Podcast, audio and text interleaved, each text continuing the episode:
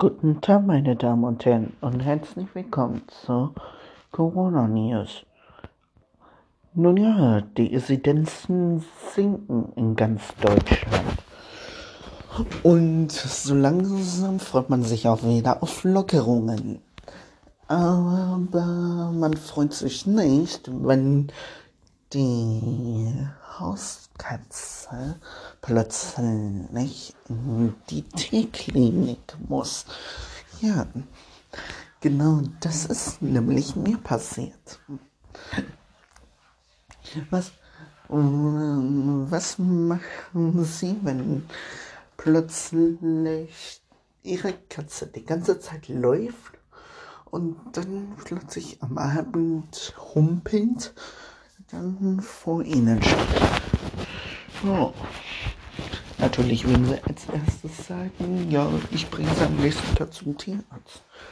Aber wenn es dann noch die ganze Zeit anfängt zu mauzen, ja, dann leidet es unter Schmerzen. Und nun ja, deshalb Tierklinik.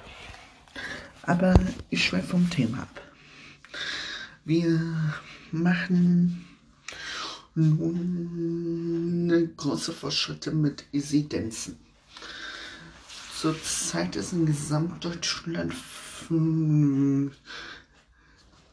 gesund. Und MacPom hat auch eine Inzidenz von 45,5, was sehr niedrig ist.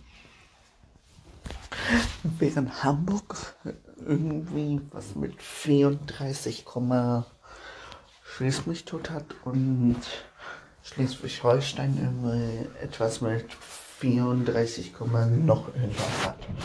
Ja. Ja. Was ich damit sagen will wenn jetzt diese Impfverweigerer jetzt auch noch anfangen würden, sich überreden lassen zu impfen, dann wäre ganz Deutschland die erste Land,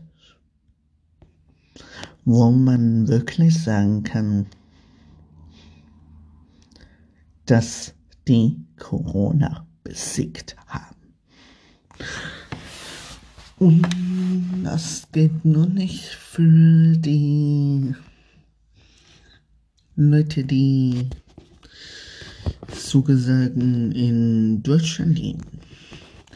Ich habe zum Beispiel gehört, die Österreicher, die sind äh, sehr niedrig. Ich habe gehört, die Italiener sind zurzeit äh, dabei, niedrig zu werden. Die Schweizer. Aber äh, wir Deutschen sind zurzeit am niedrigsten. Na gut, eigentlich sind die allerniedrigsten zurzeit gerade die aus Jerusalem. Aber nach dem Krieg. Wer hat das eigentlich mitbekommen, diesen Krieg zwischen Jerusalem und äh, Israel? Das war ja groß in den Medien. Na. Nun zitiere ich mal etwas aus meinem Lieblingspodcast.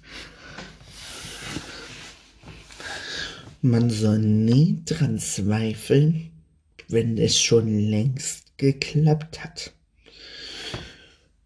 Ja. Und das stimmt aber auch. Ich habe früher als kleines Kind, wo ich immer vier oder fünf gesagt, ich, ich möchte Lehrer werden, ich möchte Lehrer werden, ich möchte Lehrer werden, ich möchte Lehrer werden. Jetzt Jetzt hatte ich früher die Chance, meinen Traum zu verwirklichen. Und dann hatte ich gesagt so, nö, ich werde doch kein Lehrer.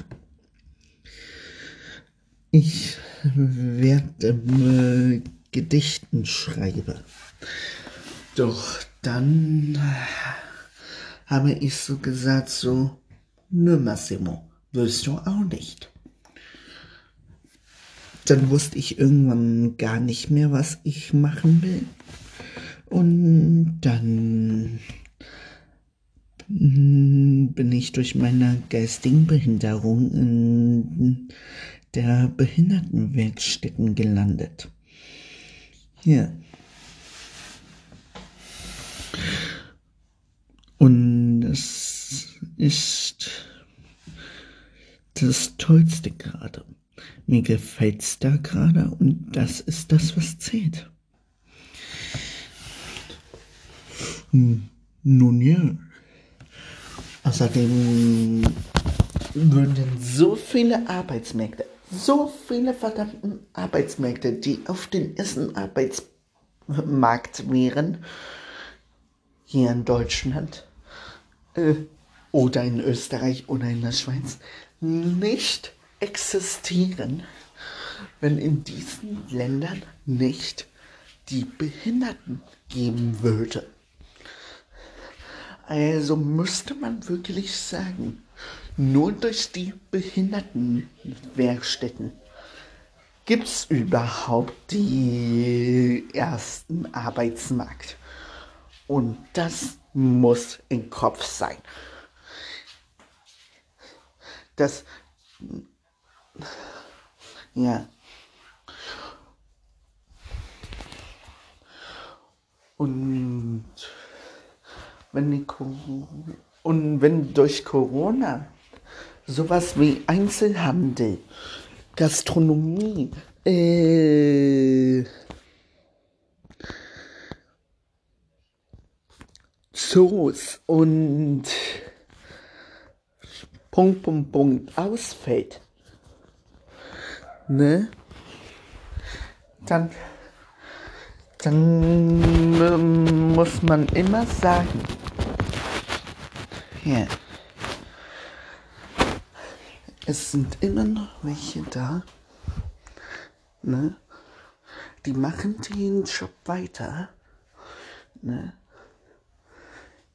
Die machen den Job weiter, die Behindertenwerkstätten, dass die Arschlöcher, so wie das ich das hier sage, auf den ersten Arbeitsmarkt immer noch was zu tun haben. Zum Beispiel kennt ihr doch diese ganzen Protec-Teile bestimmt. Ja. Ohne, ohne diese Protec-Teile würde die Autoindustrie wie VW, Honda, äh, Toyota und schieß mich tot keine Autos bauen können. Ohne Mikrochips, die die Behindertenwerkstätten bauen und die äh, und die Microsoft-Firmen würde es keine PCs oder Handys geben. Also, da muss man mal nachdenken. Ohne diese Metallprotex würde es keine, keine Wasserrohrschläuche geben. Also man muss wirklich nachdenken, was die Behindertenwerkstätten alles machen. Und das muss man verstehen. Dankeschön und tschüss. Euer Massimo.